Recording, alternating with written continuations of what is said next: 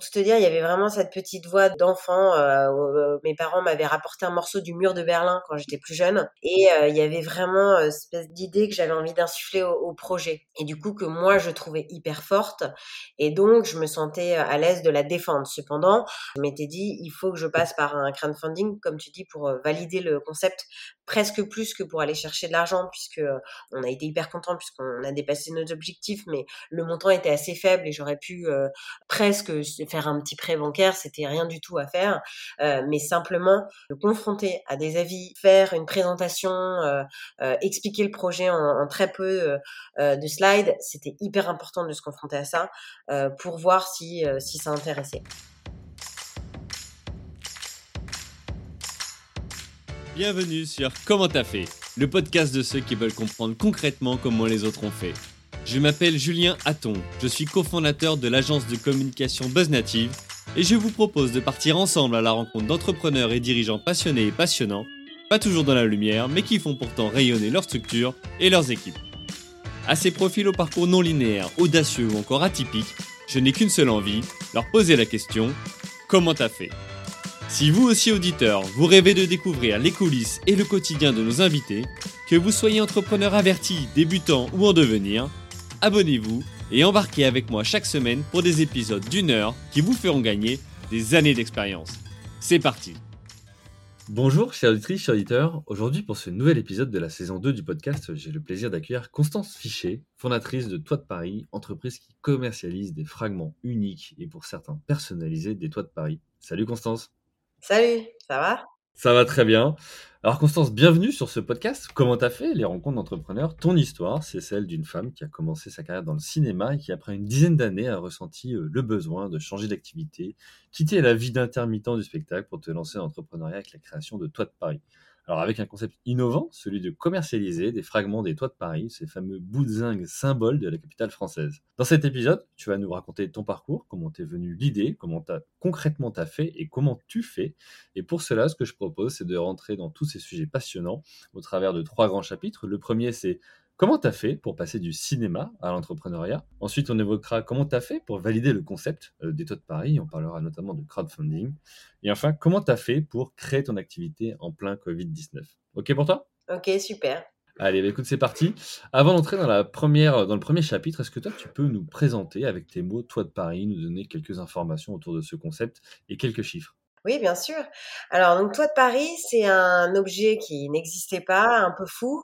L'idée, c'est euh, repartir avec un véritable souvenir authentique de Paris. C'était ça le principe. Un objet euh, souvenir, souvent, c'est kitsch, un peu cheap. et là, on, veut vraiment raconter une histoire, celle de Paris, en ayant un véritable morceau de Toit de Paris.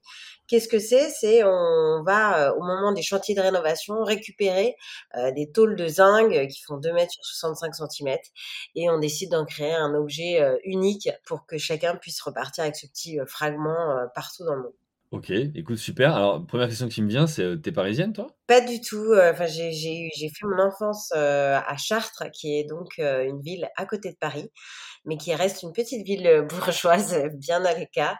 Et je suis arrivée en faisant les cours Florent à 18 ans à Paris. Ok, donc fan de Paris. Et, euh, Alors tu nous expliqueras hein, comment tu as, comment as trouvé euh, l'idée euh, derrière.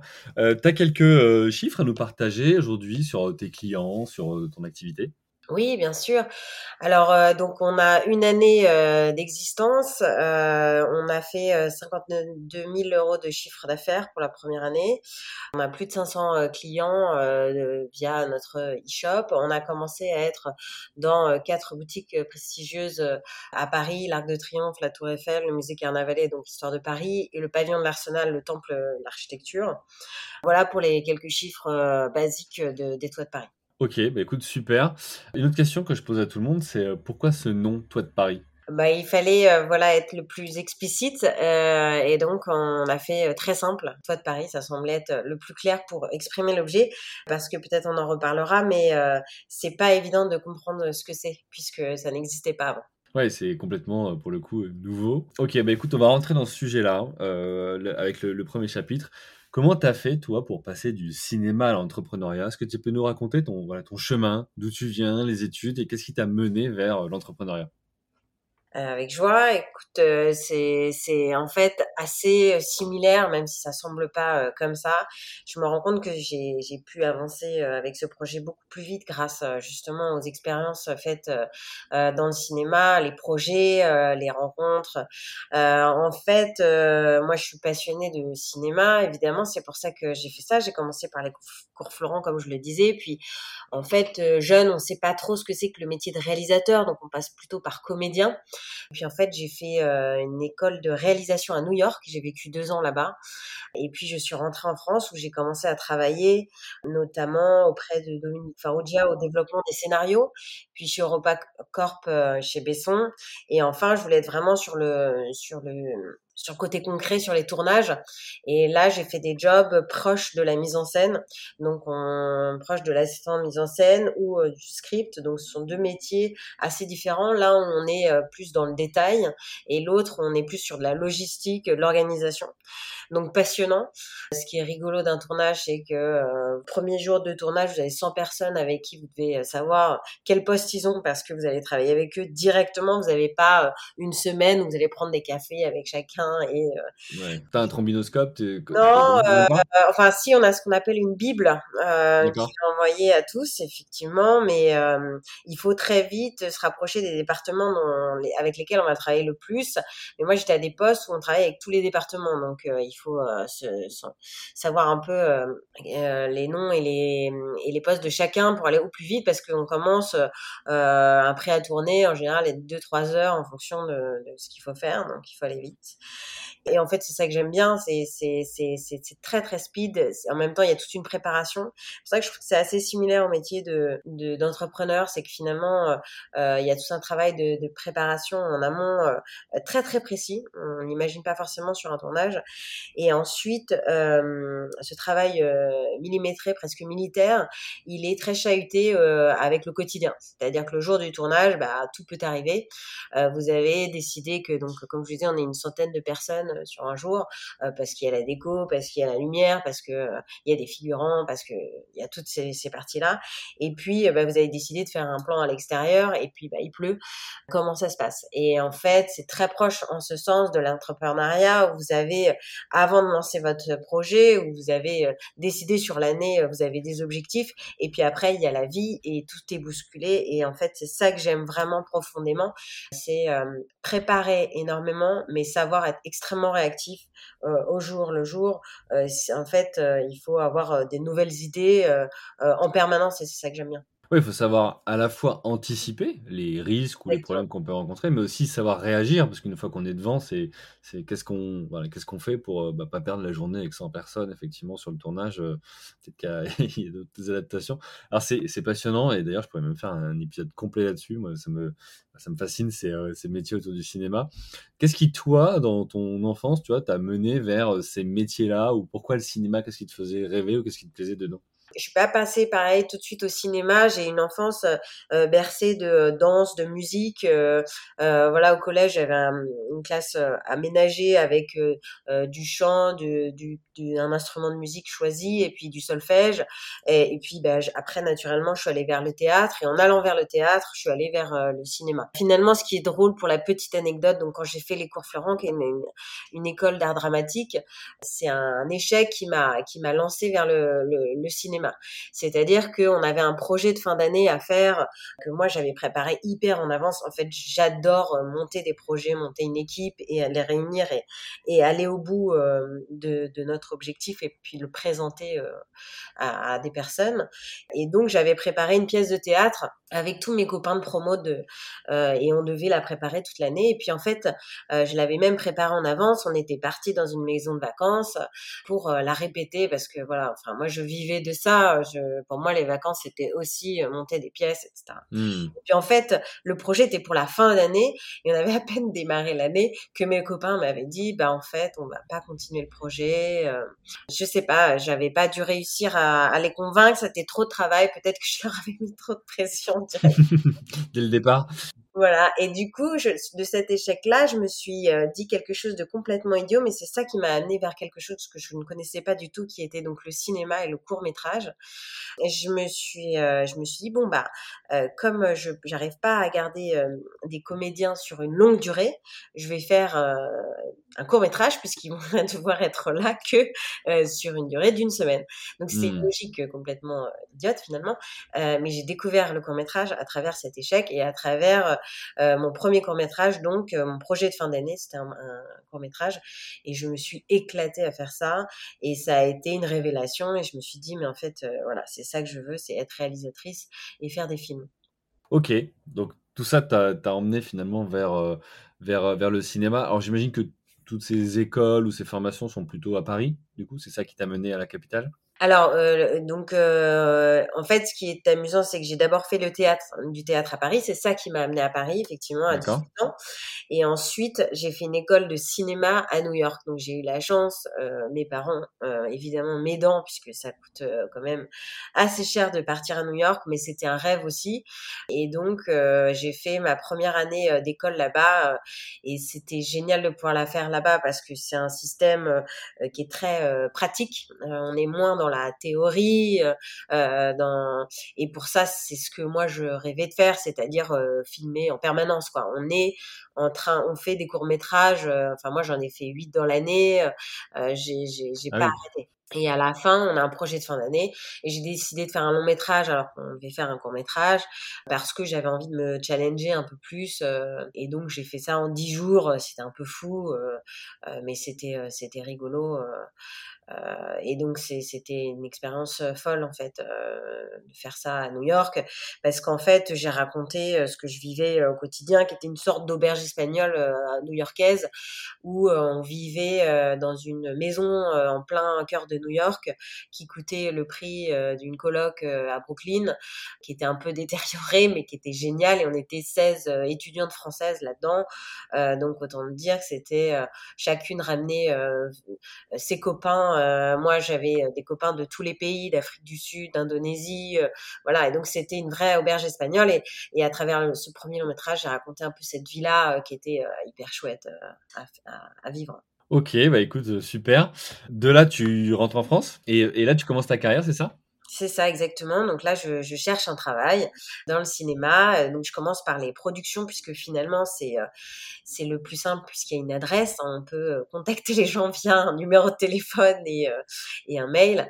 Alors que les tournages c'est quand même un milieu très très très fermé et, et donc moi je n'avais pas encore les contacts puisque je venais de New York et je fais mon petit bonhomme de chemin dans la production. C'est hyper intéressant. J'apprends énormément de choses, mais c'est vrai que le terrain me manque beaucoup et dès que j'en ai l'opportunité, euh, je, relance euh, d'être euh, sur les tournages. Il y a très peu d'élus finalement, quand même dans l'approche. J'imagine qu'il y a beaucoup de gens qui veulent travailler dans, dans ces métiers, non? Et qui postulent ou... ouais, Pour faire son trou, c'est pas simple. Tout à fait. Euh, c'est euh, finalement moi j'aurais j'aurais presque euh, aimé être démarré très jeune dans les tournages parce que finalement comme c'est un tout petit milieu, si vous commencez presque à 18 ans, vous avez peut-être l'opportunité de continuer encore plus les, les tournages. Et moi j'ai démarré assez tard finalement à une trentaine d'années, donc j'étais déjà voilà une jeune femme avec une envie, comme je te le disais si je, vais un peu plus dans le temps et qu'on avance, euh, c'est aussi la bascule qui m'a fait passer vers l'entrepreneuriat, mais peut-être qu'on en, revient, reparlera après. Mais euh, c'est vrai que c'est un métier euh, très dur euh, et comme tu dis, il y a peu d'élus, mais en même temps, c'est ça qui en fait toute l'excitation dans ce métier. Alors, du coup, on parle beaucoup de, de prod, de tournage, mais toi, on te, on te voit dans des films ou pas? T'es de ce côté-là de la caméra? Euh, non, non, justement, moi je suis de l'autre côté, c'est ça qui me. T'as jamais fait? Non, j'ai jamais fait. J'ai fait euh, bah, plus jeune, comme je t'expliquais, euh, du théâtre. Ouais. Donc ça m'amusait beaucoup. Mais en fait, euh, vraiment, ça m'amuse plus derrière. Ok. Euh, non, parce que tu aurais pu, toi, dire j'en profite pour être figurante, ouais, ouais, figurante sur deux, trois prod. ok. non, complètement, c'est vrai. Mais, mais en fait, je crois que je, je c'est vraiment le derrière qui, qui m'éclate le plus. quoi. Ok, bon bah écoute, nickel. Alors, tu en as parlé après euh, quelques années dans, ce, dans, ces différents euh, postes, plutôt, on parlait tout à l'heure d'intermittent du spectacle. Tu as décidé de changer après de, de voie et de vie. Euh, tu peux nous expliquer voilà, ce qui t'a amené à, faire ça? Ah, Donc, en fait, comme je te disais un petit peu, moi je suis arrivée finalement sur les tournages plus tardivement que je l'aurais souhaité, puisque je suis passée par la production avant. Et ben, on commençait des projets de mariage l'envie d'avoir des enfants. Et euh, en tout cas, moi, je me projetais pas forcément dans cette vie d'intermittence qui est de, euh, de bouger euh, tous les six mois, partir loin sur un tournage et, ne pas être là auprès de ma famille pendant trois ou six mois. mais c'est complètement personnel. Hein, et évidemment, dans la dans l'intermittence, il y a plein de personnes qui ont des familles et qui arrivent très bien. mais moi, c'est pas ce que je souhaitais. En revanche, j'avais vraiment soif d'aventure et de et de, de, créer des projets. Donc je, me suis dit bah je vais je vais arrêter ça, mais que faire ensuite? Et ça c'était vraiment un peu en fait, moi, j'avais jamais pensé autre chose que cinéma, puisque c'était ma passion et la mise en scène, c'est ça qui m'éclate. Donc là, il fallait se réinventer complètement. donc, je suis passée par une phase de transition en me disant bon, je, là, j'ai pas l'idée de génie tout de suite. j'ai pas eu les toits de Paris tout de suite. Ouais, c'était pas évident pour toi comme ça. Voilà, as construit le projet. donc, j'ai eu l'idée pragmatique. Je suis assez pragmatique. Je me suis dit bon, je veux quelque chose d'artistique. Il faut que je sois capable de faire tout moi-même dès départ et que je teste quelque chose sans avoir besoin de beaucoup d'argent ni besoin de beaucoup de, de compétences. Donc euh, je me suis dit qu'est-ce qui est proche du milieu euh, artistique? Il y a le milieu artisanal en fait qui m'intéressait euh, beaucoup. Je me voyais pas moi me reconvertir en tant que céramiste par exemple puisque je, je savais bien que j'avais pas bah, non, seulement les compétences comme je disais, je me voyais pas faire des études et par ailleurs cette euh, patience et cette euh, compétence au niveau euh, manuel. Mais en revanche, c'est des métiers qui me fascinaient. J'adore regarder des vidéos de gens qui travaillent avec leurs mains. Ça vraiment. Donc, je savais que j'aurais envie de, les mettre en scène. Donc, j'ai décidé de montrer une société qui s'appelait la Fabrique de Génie et qui proposait des ateliers au public, aux particuliers, pour créer chez un artisan un sac, chez un céramiste un bol, voilà. Et donc donc moi, je faisais le lien entre euh, euh, ces, euh, les, artisans et et les, particuliers. Et du coup, bah, je, pouvais créer mon site moi-même. C'était pas compliqué, ça ne demandait pas un investissement énorme. Il fallait aller chercher des talents, donc ça, ça, c'était pas non plus. Il fallait juste trouver la confiance chez les artisans. Et puis toute la partie pour pour visuel, bah, je pouvais aller faire les vidéos moi-même puisque ça, je savais faire. Mmh Après, il fallait Maintenant, un site, ça se fait très facilement. Donc, j'ai monté ça très rapidement euh, et ça m'a vraiment éclaté. Euh, mais j'ai monté ça en 2019 et donc j'ai une première année très intéressante. Ouais. et puis. je vois venir la suite. et euh, mais en même temps, c'est voilà. Et en même temps, en créant ça, j'ai compris plein de choses. Comme c'était une commission assez faible, il fallait faire du volume. Donc, je commençais à m'ouvrir aux entreprises, mmh. commencer à faire du du B2B et après après, je me disais, bah, tiens, ça pourrait être intéressant peut-être de vendre des objets des artisans et pourquoi pas de créer une sorte de laboratoire où on créerait des objets directement depuis la fabrique de génie. Et c'est comme ça qu'est né les Toits de Paris. Et finalement, c'est ça aussi euh, qui est le projet qu'il me fallait. Euh, donc, comme je te disais, euh, qui que, que, que je, qui est tombé sur moi en fait et que j'aurais eu du mal à chercher et trouver comme ça en transition directe avec le cinéma et qui finalement m'a sorti sans que j'en ai vraiment besoin du Covid parce que j'ai eu l'idée en février et comme tu sais en mars enfin en février donc 2020 et en mars on était confiné et donc c'était plutôt une, bonne nouvelle parce que bah, après c'était quand même très compliqué. La fabrique de génie, du coup, existe toujours ou? Non, j'ai pas pu faire les deux en même temps. Et en même temps, euh, toute cette année 2020, je l'ai laissé un peu parce que je construisais le projet Toit de Paris euh, parallèlement.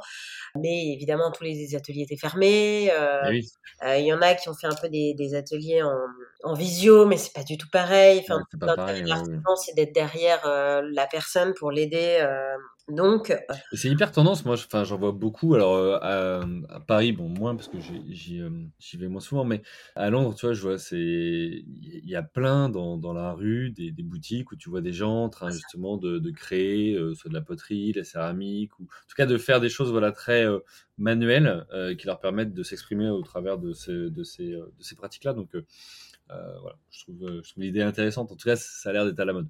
Oui, oui, c'est ça, exactement. Mais c'est pas étonnant parce qu'on fait des métiers, euh, voilà, où on manque un peu de faire des choses par nous-mêmes, et c'est extrêmement satisfaisant euh, de réaliser un projet dans un temps assez court et de se rendre compte qu'on a fait tout seul ça. Donc c'est pas étonnant que ça prenne vraiment bien. Et puis voilà, donc ça m'a amené effectivement au toit de Paris et c'était vraiment top de pouvoir trouver cette idée. Alors, on, va creuser, toi, de Paris, tu vas nous expliquer un hein, plus en détail. Mais avant ça, j'ai plusieurs questions. Tu dis, bon, ben voilà, tu as, changé de carrière, euh, tu as eu cette, cette première idée, tu as fait toi-même ton site. on sent le côté euh, débrouillard où tu as envie, challenge, et à chaque fois de, te dépasser, de découvrir de nouvelles choses. Mais il y avait des gens autour de toi, des, des modèles ou des entrepreneurs déjà qui t'ont poussé à aller vers ça ou pas du tout?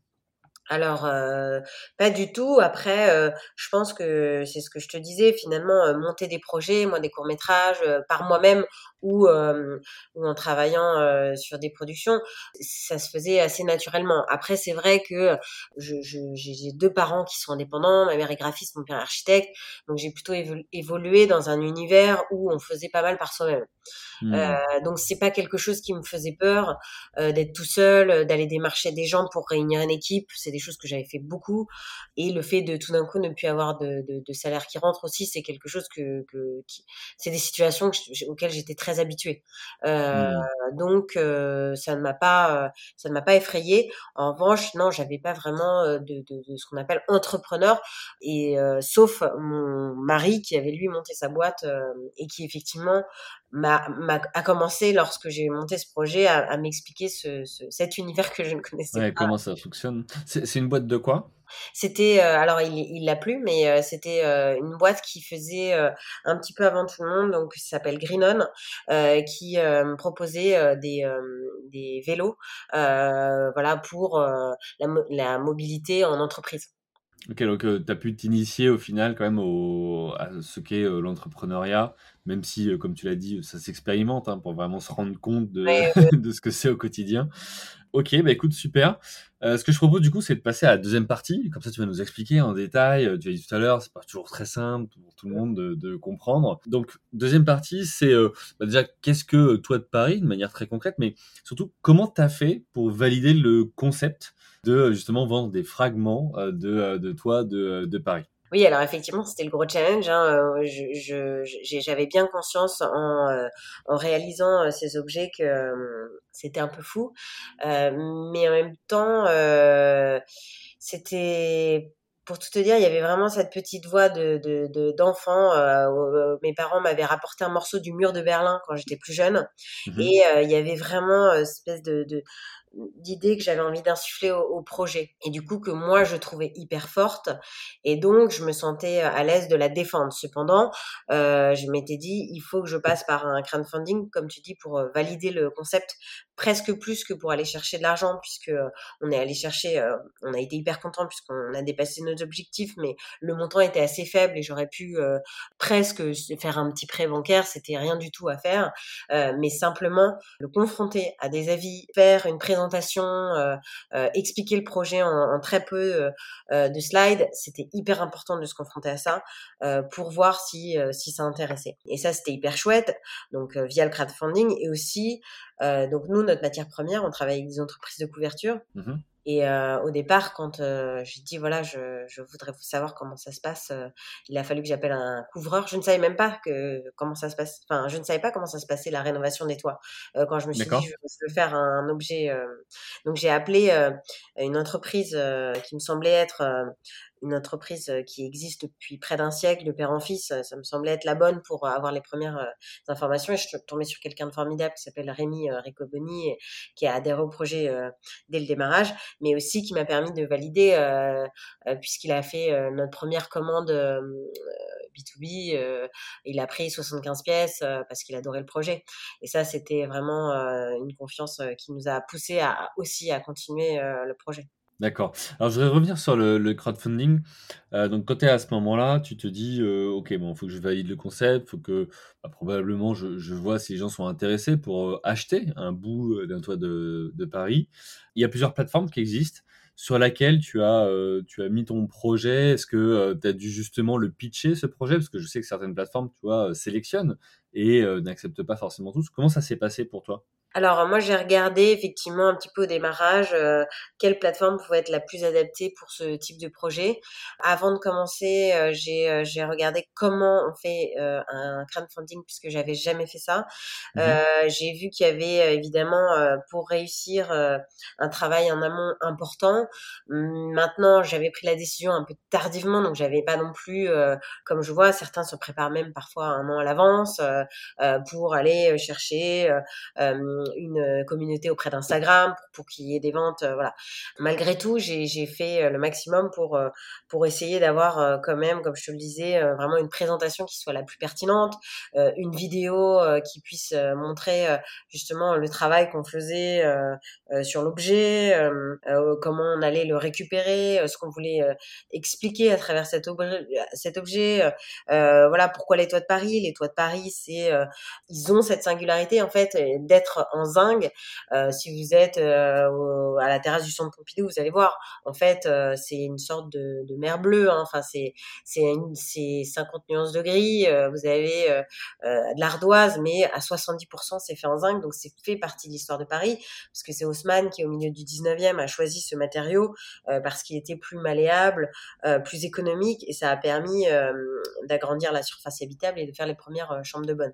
Donc il y avait vraiment cette dimension historique hyper fondamentale dans le projet, euh, cette partie euh, recyclable aussi, donc on prend une matière qui, euh, qui a vécu et on en fait un objet. Travailler avec des artisans, donc ça c'était évidemment suite à la fabrique de génie, c'était hyper important pour moi. Donc travailler avec des gens qui ont un savoir-faire mais qui vont faire un objet à la main, donc on travaille avec de la sérigraphie, des tauliers. Donc il y a eu tout, toute cette dimension là qu'il fallait exprimer, expliquer sans que les gens soient perdus aussi trop d'informations. Et finalement, au bout, au bout de tout ça, c'est avoir un morceau de Paris à soi, un souvenir. Mmh. Oui, soit, parce qu'on est fan de la ville, soit parce qu'on y est né, soit parce qu'on y a vécu, ou tout simplement on, l'adore. Ok, et, du coup, sur ce crowdfunding, comme tu l'as dit, c'est vrai que j'ai déjà reçu des entrepreneurs sur ce podcast qui avaient préparé cette phase-là en amont avec le développement d'une communauté sur les réseaux sociaux. Donc, toi, visiblement, tu n'as pas fonctionné ainsi. Qui ont été du coup les premières personnes à acheter les, les toits de Paris euh, c'était quoi? C'était ton, ton entourage, des gens que tu connaissais, euh, des amis euh, Comment t'as fait? Évidemment, il y avait, il y avait l'entourage, euh, et puis après l'entourage un peu plus éloigné, mais ça n'a pas été plus que ça, puisque comme je disais, j'avais pas eu le temps. Euh, je pense que j'ai pu le préparer en, en, un mois et demi, donc c'était quand même très très court, court pour, ouais. pour, ouais. pour, lancer une communauté. mais malgré tout, c'était intéressant parce que les proches, je leur avais pitché avant euh, quand euh, euh, je les voyais et et c'était pas toujours évident de, de, se rendre compte si ça allait les intéresser. Et finalement le crowdfunding en, en, une journée ou deux c'était le premier objectif était qui? C'était un objectif faible c'est un voilà on n'avait pas besoin d'énormément d'argent mais malgré tout cherchais combien? ça. Euh, on, on, pour le démarrage, on voulait 3000 euros. Ouais, ok, donc tu as, pu le, as pu les faire euh, assez rapidement. Voilà. Euh, c'est aussi intéressant, ça, tu vois, et, et, et, ça parlera probablement à des auditrices, auditeurs, ce, ce sujet de euh, quand tu veux te lancer, tu as une idée, tu en parles autour de toi, et puis bah, tu as, as, ceux qui y croient vraiment, tu as ceux qui y croient pas, tu as ceux qui vont te le dire, puis tu as ceux qui vont le déguiser, tu vois, et puis bah, arriver à savoir vraiment quel est quel est l'intérêt qu'il y, a, derrière? Ça c'est hyper compliqué parce que toi entrepreneur tu peux peux te dire bah, est-ce que je fais réellement bonne route ou, fausse route? Ok donc tu as commencé de cette manière là et après comment tu as fait pour commercialiser? Parce que si on va sur le site internet de toi de Paris euh, on voit quand même que tu vends partout dans le monde. Euh, on a vu que tu as des retombées à la télé. Euh, je veux dire on parle de toi de Paris. Comment tu as fait pour faire connaître et euh, faire en sorte que euh, bah, ce soit aussi d'autres clients qui font pas forcément partie de ton entourage ou de tes cercles, qui, euh, bah, qui ont tout simplement acquis des, des, des bouts des toits de Paris. Oui, bah, effectivement, c'était le gros challenge parce que du coup, via un crowdfunding, on a quand même épuisé bah, tous les clients qui sont proches de nous. c'est ça. et, et, et, puis, surtout, c'était dans des timings où j'ai lancé le e-shop juste après Noël. Donc tout ça était des timings qui n'étaient pas toujours très très très bons pour aller chercher des clients. Mmh. mais malgré tout, finalement, la chance que j'ai eue, c'est que j'ai pour le premier article qu'on a eu, qui a été le Parisien, et donc en février, finalement, quand on y pense, c'est un mois après le démarrage du e-shop. c'est une chance énorme, et c'est surtout un papier voilà qui est, qui est, quand même très lu. Ça a été à ce moment-là les couvreurs avaient souhaité poser leur candidature pour que les toits de Paris euh, soient euh, au patrimoine de l'UNESCO. Donc, on en parlait dans la presse et ma stratégie, ça avait été de justement euh, contacter le plus de quotidiens possible en leur disant voilà ce qui se passe, peut-être ça peut vous intéresser de parler de nous puisqu'on crée un objet à partir de là. donc, tu as surfé sur la tendance du, sujet pour dire regardez, moi je suis pas loin, ça, peut, ça, peut, effectivement vous intéresser. Et ok, bah, c'est super, mais c'est une bonne idée et finalement c'est un bon timing aussi pour un lancement. Voilà, exactement. Donc c'est la chance que j'ai eue. Et puis ensuite, euh, bah, comme j'ai vu que ça avait un impact sur les ventes tout de suite, je me suis beaucoup concentrée sur ça, c'est-à-dire aller chercher de la presse dans un premier temps. Et finalement, euh, on a eu la chance d'en avoir euh, une fois parce que en fait ça a été un épiphénomène, hein, ça a été super donc pour le Parisien, mais finalement comme c'était une candidature, comment ça se passe? Il y avait la baguette, les toits de Paris, d'autres candidatures aussi, mais celle-ci c'était celle dont on parlait le plus. C'est le président de la République du pays qui choisit sa candidature pour son pays. Et à ce moment-là, il avait choisi ce qui semble être plus raisonnable puisque la baguette c'est quand même plus national. je dis pas que les toits de Paris ne le seront jamais, mais à ce moment-là le choix était quand même sans doute euh, euh, compliqué de, surtout pour un président, euh, de choisir peut-être Paris parce que ça peut faire un peu de parisianisme. Mais en fait, je suis pas du tout dans les petits papiers. Je, je, je, ne sais pas ce qui s'est passé, mais quoi qu'il en soit, euh, du coup, c'est retombé aussi vite puisque finalement la candidature était passée. Donc après, mmh. moi, il a fallu, euh, il a fallu aller chercher euh, quand même d'autres presses. Et effectivement, j'ai eu la chance de passer sur France 2 parce que il y avait des appels à candidature aussi. Et puis on a eu comme ça euh, plusieurs, on a eu France Info, euh, France 2 comme je vous le disais. Euh, j'ai essayé le local aussi puisque je venais de Chartres comme je vous disais. notre atelier est à Nantes, donc on a eu Ouest France, on a eu l'école mmh. républicain. Donc j'ai essayé de réfléchir en fait comment on pouvait parler des toits de Paris et ça nous a permis vraiment, voilà, on a eu 25 parutions de presse dans l'année et 4 télés, c'était vraiment chouette. Ouais, c'est bah, une super belle perf et tu vois ce que je retiens aussi de, de ça, c'est souvent on pense que euh, euh, bah, ok mon projet euh, il est différenciant ou il est unique ou ça va intéresser, les gens vont le trouver et vont en parler non, aujourd'hui, enfin, tu es, le meilleur exemple que bah, euh, les journalistes, ils sont euh, occupés et qu'il faut aussi parfois les solliciter ou aller leur pousser les informations pour, euh, pour qu'ils puissent les, relayer en fonction effectivement de leur, de leur jugement. Et toi, c'est ce que tu as fait. Et quand même, 25 ou 20 et quelques, en tous les cas, tu vois, retomber presse dans l'année pour être attaché de presse, quoi. Je veux dire, non, mais tu as, des, super, des super retours. Donc, c'est c'est top de voir ça aussi. C'est-à-dire que bah, quand on lance un projet, il y a aussi cette phase-là, c'est comment je lui donne de la visibilité. Et, euh, et, et, toi, c'est ce, que, ce, à quoi tu t'es attelé au départ, en tout cas. Ok, donc là, tu as vu du coup, avec ces retombées presse, euh, sur ton e-shop, donc ton site internet, tu vu des ventes commencer à arriver depuis d'autres zones géographiques que Paris ou comment ça s'est passé? Oui, euh, effectivement, euh, simplement, euh, alors au départ, je ne savais pas pourquoi on en vendait, par exemple, au Japon ou, ou à Hawaï. Et, et puis en fait, j'ai compris, j'aurais pu comprendre par moi-même, c'était pas très compliqué.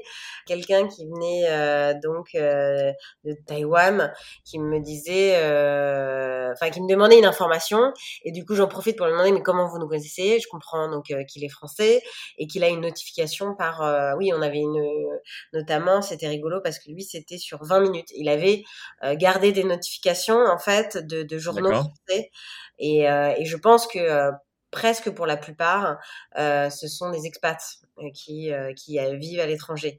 Sauf quand parfois on a vraiment des noms où on se dit ça, ça semble vraiment être le nom de la ville du pays. Mmh. Et à ce moment-là, on ne sait pas exactement comment ils nous ont trouvés. On cherche encore parfois, mais on est hyper content ouais, quand après, Paris fait rêver, euh, c'est la ville des Lumières, et euh, il y en a peut-être qui sont fans ou qui, qui ont voyagé à Paris et qui, euh, comme tu l'as dit tout à l'heure, plutôt que de rapporter un, un objet qui soit d'une autre qualité ou peut-être moins symbolique, se disent bah, c'est aussi un bon souvenir. Enfin, tu vois, quand on, a pris contact, c'est vrai que moi j'en ai parlé autour de moi et je me suis dit, bah, j'ai vécu à Paris quelques années, j'ai une histoire.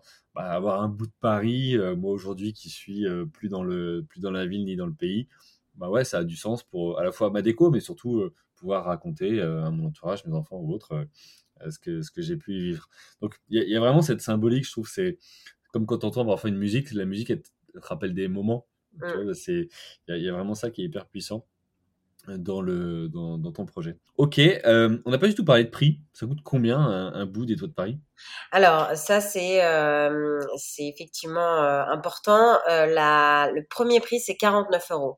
moi mon premier prototype que j'ai dessiné c'était empreinte. Donc ils ont trois noms. Il y a fragment, focus et empreinte.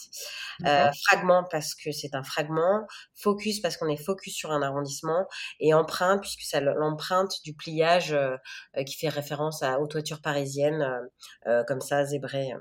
Et donc, j'avais dessiné Empreinte en premier, qui est donc euh, avec tout le plan de Paris, on indique le lieu exact où on a récupéré votre toit, plus le pliage dont je vous parlais, les coordonnées géographiques et la date de pose, puisque c'est un objet qui a à peu près un demi-siècle. Ce qui est, pour la petite anecdote, on arrive parfois à estimer, euh, à pas estimer, à savoir exactement euh, la, date de pose de, du toit, euh, parce qu'à l'époque, les couvreurs utilisaient du papier journal euh, pour isoler le, le plâtre du. Ah, donc la date. Voilà, et donc on retrouve du papier journal 50 ans après. Et ça, c'est vraiment chouette. c'est beau ça. non mais c'est ça, c'est une belle histoire. Tu peux pas, tu peux pas l'imaginer si tu ne le vis pas quoi. Non mais c'est ça, c'est fou. Enfin, c'est vraiment euh, top. Et donc, euh, je fais fabriquer ce premier prototype empreinte. Et, euh, et, effectivement, on est sur des petites quantités euh, au démarrage.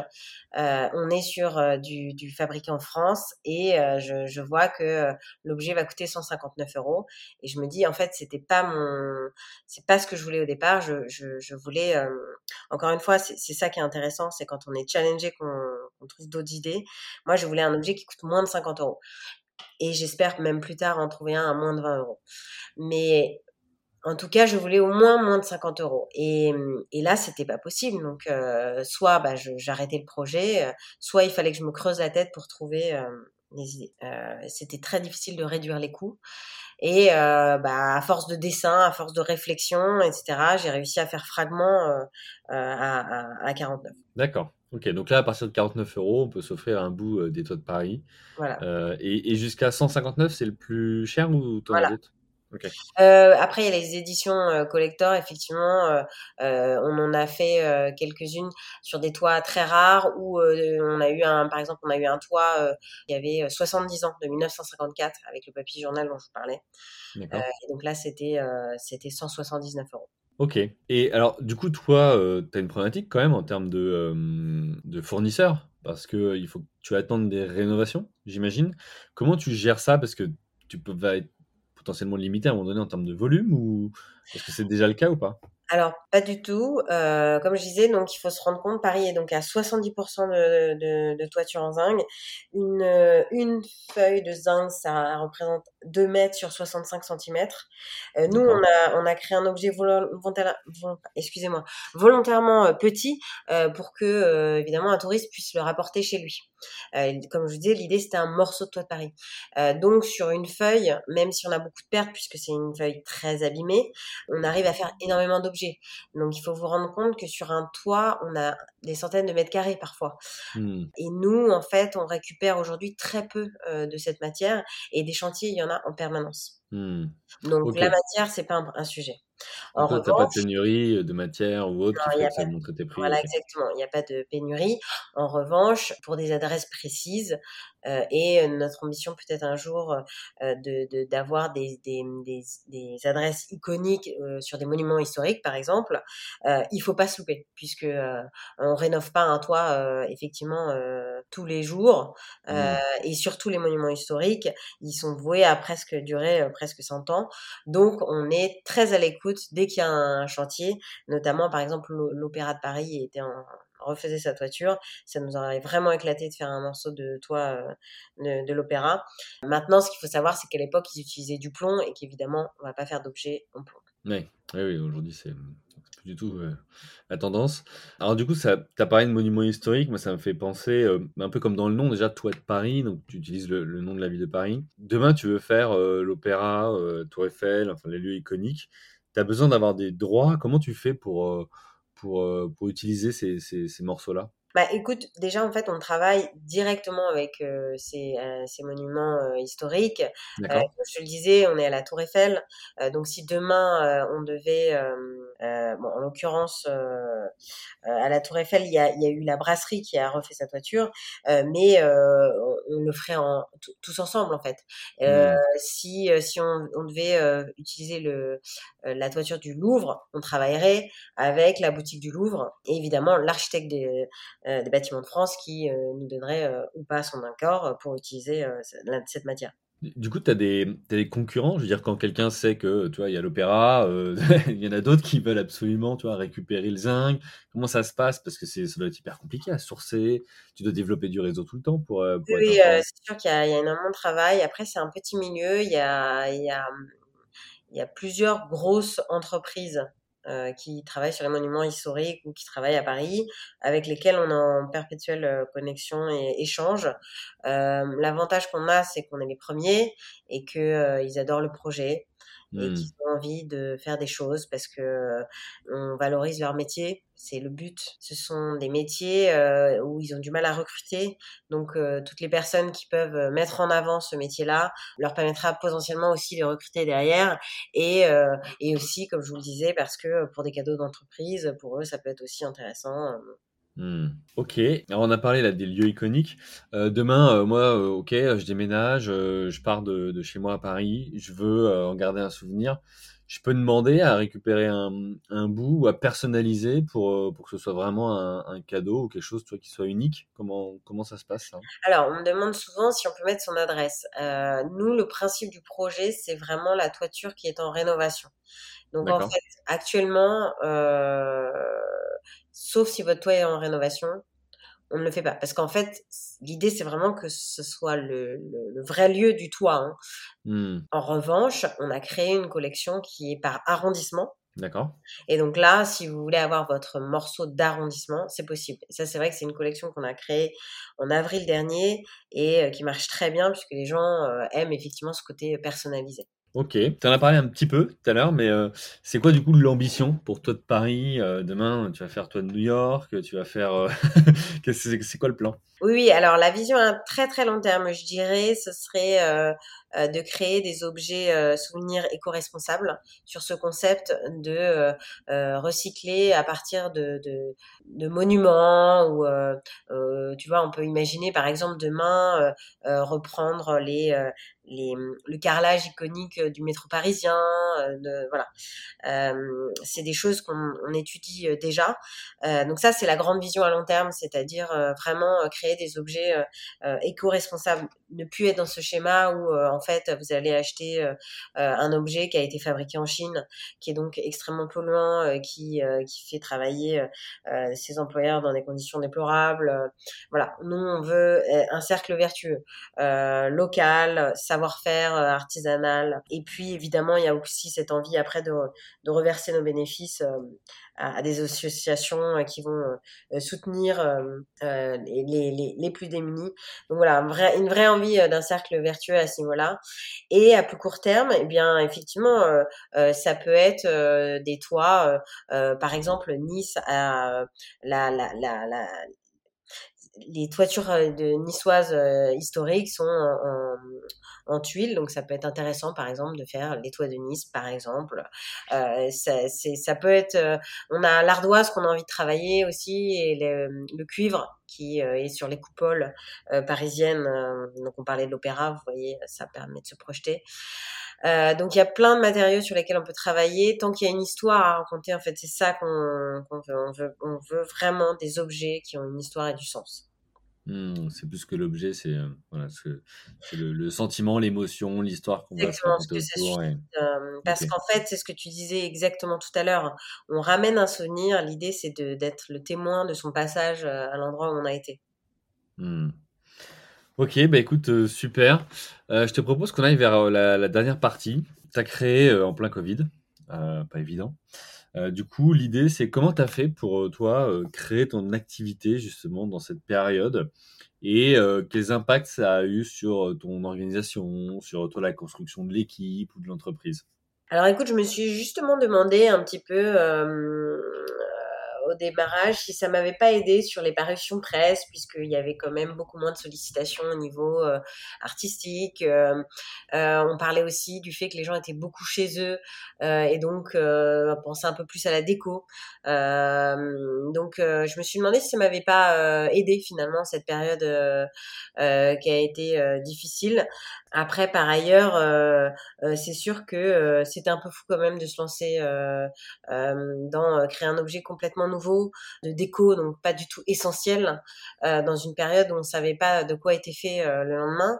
Donc c'est vrai que j'ai eu un peu peur quand même euh, de, de, de je me suis demandé s'il fallait pas attendre que tout ça se tasse pour lancer ce projet-là, en me disant que les gens avaient peut-être pas vraiment envie d'écouter ça, puisque c'était euh, pas de l'ordre nécessaire, mais comme mon histoire était forte et je croyais vraiment au projet, je me disais que j'étais pas en train d'essayer de leur vendre euh, un énième déco euh, à ajouter, mais au contraire quelque chose qui avait du sens et que peut-être que les gens finalement dans cette nouvelle perspective du Covid, les gens étaient vraiment en quête de sens justement, en réflexion sur sur eux-mêmes et que pourquoi pas finalement retrouver des choses comme tu dis sur de l'ordre de l'émotion et que du coup, ça, ça avait du sens de, de se lancer. Euh, par la suite, euh, euh, bah, pour recruter, euh, euh, on s'est adapté. on a été aussi, voilà, on avait une nouvelle marque, donc il fallait. C'était difficile de savoir s'il fallait se lancer dans des salons. On était, on était sollicité pour aller dans des boutiques, mais si les boutiques fermaient, comment on faisait alors qu'on avait Est-ce qu'il fallait faire des pop-up C'était pas évident, donc on essayait de faire vraiment un, peu en last minute. Il y avait des propositions hyper alléchantes, mais on se disait mais mais si les touristes sont pas là, est-ce que euh, et s'il y a personne, est-ce que les gens vont acheter? Donc c'était des, choix très difficiles à faire. Toi, tu as du stock ou pas? Ou tu fais à la demande?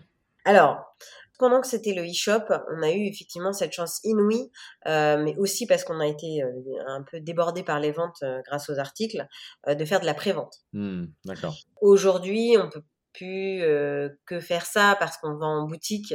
Mmh. Donc il faut qu'on ait du stock. et puis, mais effectivement, au démarrage, euh, on a eu beaucoup beaucoup de chance. Euh, on a été en rupture de stock, euh, rupture de stock, excusez-moi, coup sur coup, et les gens ont accepté d'attendre deux mois parce qu'en plus on fait du made in France, donc ça prend du temps. C'était pas vous allez l'avoir demain, donc pour une jeune entreprise c'était une chance énorme puisque j'avais pas avancé une trésorerie énorme, ce qui est ce qui est, est aujourd'hui différent évidemment pour, pour, pouvoir vendre en boutique. Mmh. Ok. Euh, et, du coup, aujourd'hui, tu es, es, entouré de, de, personnes? Comment tu as organisé euh, la société? Oui, effectivement. Euh, donc, il se trouve que sur le projet, j'ai ma mère qui est graphiste depuis le départ et donc qui travaille sur l'identité visuelle et qui travaille quotidiennement avec nous, puisque comme je vous le disais, il fallait créer cette map, cette carte de Paris. on change d'endroit tout le temps, donc à chaque nouvelle production, il faut replacer le point, il faut changer les coordonnées géographiques, il faut redessiner. donc c'est nouveau à chaque fois. donc pour ça, c'est super qu'elle nous accompagne. Et donc j'ai migré vers ces bureaux qui sont dans le 16e et je me suis implantée là. j'ai été chercher une, une alternante qui a démarré en septembre, qui est super. Et puis des stagiaires pour nous aider justement sur quand on a fait avant Noël toute la partie pop-up, être présent sur les salons, etc. Et puis finalement aussi parce que j'attendais un heureux événement en février, euh, avoir du renfort en janvier-février pour que ma, jeune alternante se retrouve pas seule. Euh, c'était donc j'étais en télétravail, euh, mais euh, je pouvais pas être forcément 100% euh, avec eux. Et nous, on a, on va chercher du zinc sur les toits quand même. donc il y a plein d'activités et c'est une jeune entreprise. Il y a plein de choses à faire en même temps. Et on mmh. a eu la chance d'avoir des stagiaires passionnés et, et hyper contents d'être là. Et donc voilà, on est en fait en recrutement euh, souvent euh, pour des stagiaires, des alternants. Et voilà, j'espère, là, on va chercher des financements justement dans ce but. Ok, super. bah écoute, top, parce que entreprendre et, et en même temps agrandir la famille, bah, c'est deux beaux projets et qui parfois se, se, chahutent les uns les autres. Et, et, donc je comprends que tu as, continué comme tu pouvais l'activité en parallèle pour bah, pour pas laisser ton équipe toute seule. Comment tu as fait aussi pour alors les recruter, mais quand tu recrutes en plein Covid, tu dis bah écoute voilà tu vas faire un stage, une alternance, mais euh, est-ce que ce sera dans les bureaux, euh, en remote, donc à la maison, enfin bah, comment tu as géré ça? Parce que c'est c'est pas simple. Oui, puis en plus, il faut savoir quand même que les jeunes, pour eux, euh, leur vie euh, de démarrage d'entreprise, c'est du télétravail. Donc, c'est quand même très... Euh, c'est assez dur, je trouve, pour eux. nous, la chance qu'on a eue, c'est que finalement, on, les a pris. Donc, période de Noël, c'était à nouveau mieux. dès, en fait, on a utilisé le télétravail. quand c'était obligatoire, on l'a évidemment mis en place. Mais on a essayé de l'utiliser au plus pratique pour nous, finalement. Parce que mmh. quand on avait des rendez-vous où ça se retrouvait euh, le plus proche euh, du stagiaire qui peut-être habitait loin, ben, on lui disait bah, à ce moment-là tu finis ton après-midi en télétravail, ça sert à rien que tu fasses l'aller-retour chez nous. Euh. et en même mmh. temps, ce qui était génial pour eux d'être quand même un peu au bureau avec nous, c'est que on est en coworking avec des architectes et des graphistes et que pour eux ça change. Voilà, les discussions c'est pas que le boulot toute la journée, mais on échange avec des gens qui ont d'autres univers et c'est hyper intéressant. Et voilà, et au quotidien, bah, c'est autant les commandes que d'aller chercher du zinc sur les toits, que d'être présent au salon pour pitcher. Donc euh, finalement, eux, euh, ils sont assez, euh, c'est assez chouette et et en temps de Covid, ils étaient contents de pouvoir ne pas être que en télétravail. Oui, c'est vrai que pas, simple pour cette génération qui, voilà, parfois en plus avait des petites surfaces à Paris ou, en mmh. région parisienne et donc euh, découvrir le monde du travail euh, depuis sa chambre ou son studio, euh, c'est pas toujours voilà, le, mieux pour s'insérer dans, la vie pro. Et puis finalement, tu disais être entouré d'architectes, de graphistes et autres, c'est éveiller la curiosité, c'est s'ouvrir l'esprit aussi. Et ça fait partie en fait finalement du, métier, du job et de travailler que de ne pas être focus que forcément sur, sa, sa mission du quotidien. Ok, bah écoute, super. Ce que je te propose du coup, c'est d'aller euh, doucement vers, euh, vers la conclusion. Avant ça, j'ai euh, deux questions à te poser. la première, c'est ça veut dire quoi pour toi entreprendre ou être entrepreneur? Cette question. je pense que je reviendrai sur ce que j'ai dit au début. moi, ce qui m'éclate, c'est anticiper, passer du temps à réfléchir et en même temps être extrêmement challengé par des problèmes au quotidien, ce qui est hyper bizarre, mais euh, en fait, c'est comme ça que je me suis rendu compte que mon cerveau fonctionnait bien comme ça. Ok, très bien. Et euh, pour ceux qui nous écoutent, euh, nos auditrices, nos auditeurs, qui sont soit des entrepreneurs installés, soit en devenir, tu donnerais quoi comme conseil un entrepreneur? Un maximum de rencontres, euh, ne jamais euh, euh, rester seul, prendre des cafés un maximum avec toutes les personnes qui vont pouvoir vous donner des astuces, des jeunes entrepreneurs comme vous, poser des questions, voilà, si vous voulez prendre des cafés en visio, en call, demandez à vos copains, vous avez forcément des copains, de copains, de copains qui peuvent vous donner les bonnes personnes, les conseils, c'est hyper important parce qu'on avance beaucoup plus vite, parce qu'on est rassuré, parce qu'on confronte nos idées et moi, ce serait ça mon conseil. Ok, super. Regarder des vidéos, écouter des podcasts. Ça, mais je l'ai pas dit, je, regrette de ne pas l'avoir dit. Non, mais moi, j'écoute des podcasts euh, et, je, et, lire des bouquins euh, dans le métro, écouter des podcasts, c'est super. Non, mais vraiment. Super. Euh, bah, écoute, un grand merci à toi. Euh, merci pour ton retour d'expérience, pour tes partages. Euh, voilà, c'est toujours très euh, riche, enrichissant pour tout le monde et, nourrissant. Merci pour, euh, bah, pour ce parcours. On va souhaiter que une suite positive au, au, toit de Paris et pourquoi pas voilà toutes les évolutions que que tu as évoquées. Il me reste maintenant aussi à vous remercier vous, chers auditrices, chers auditeurs, pour votre fidélité, pour vos messages, qu'ils soient privés ou publics, pour vos propositions euh, d'interviewer, pour vos euh, mises en relation, euh, notamment sur, sur LinkedIn. C'est grâce à vous que ce podcast aussi vit au quotidien. C'est aussi une manière finalement de récompenser et remercier tous ceux qui acceptent de partager gentiment leur expérience à mon micro. Un grand merci à vous tous. Il me reste à vous souhaiter une bonne journée et à vous dire à la semaine prochaine. Bye.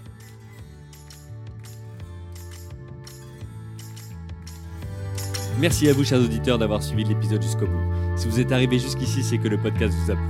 Alors pour nous aider à continuer, rendez-vous sur votre plateforme d'écoute de podcast préférée et laissez-nous un avis 5 étoiles avec un commentaire positif ou un message pour notre invité du jour. Parlez du podcast autour de vous, c'est le meilleur moyen de nous aider à vous proposer du contenu de qualité. C'en est fini pour aujourd'hui, un grand merci à vous et à la semaine prochaine.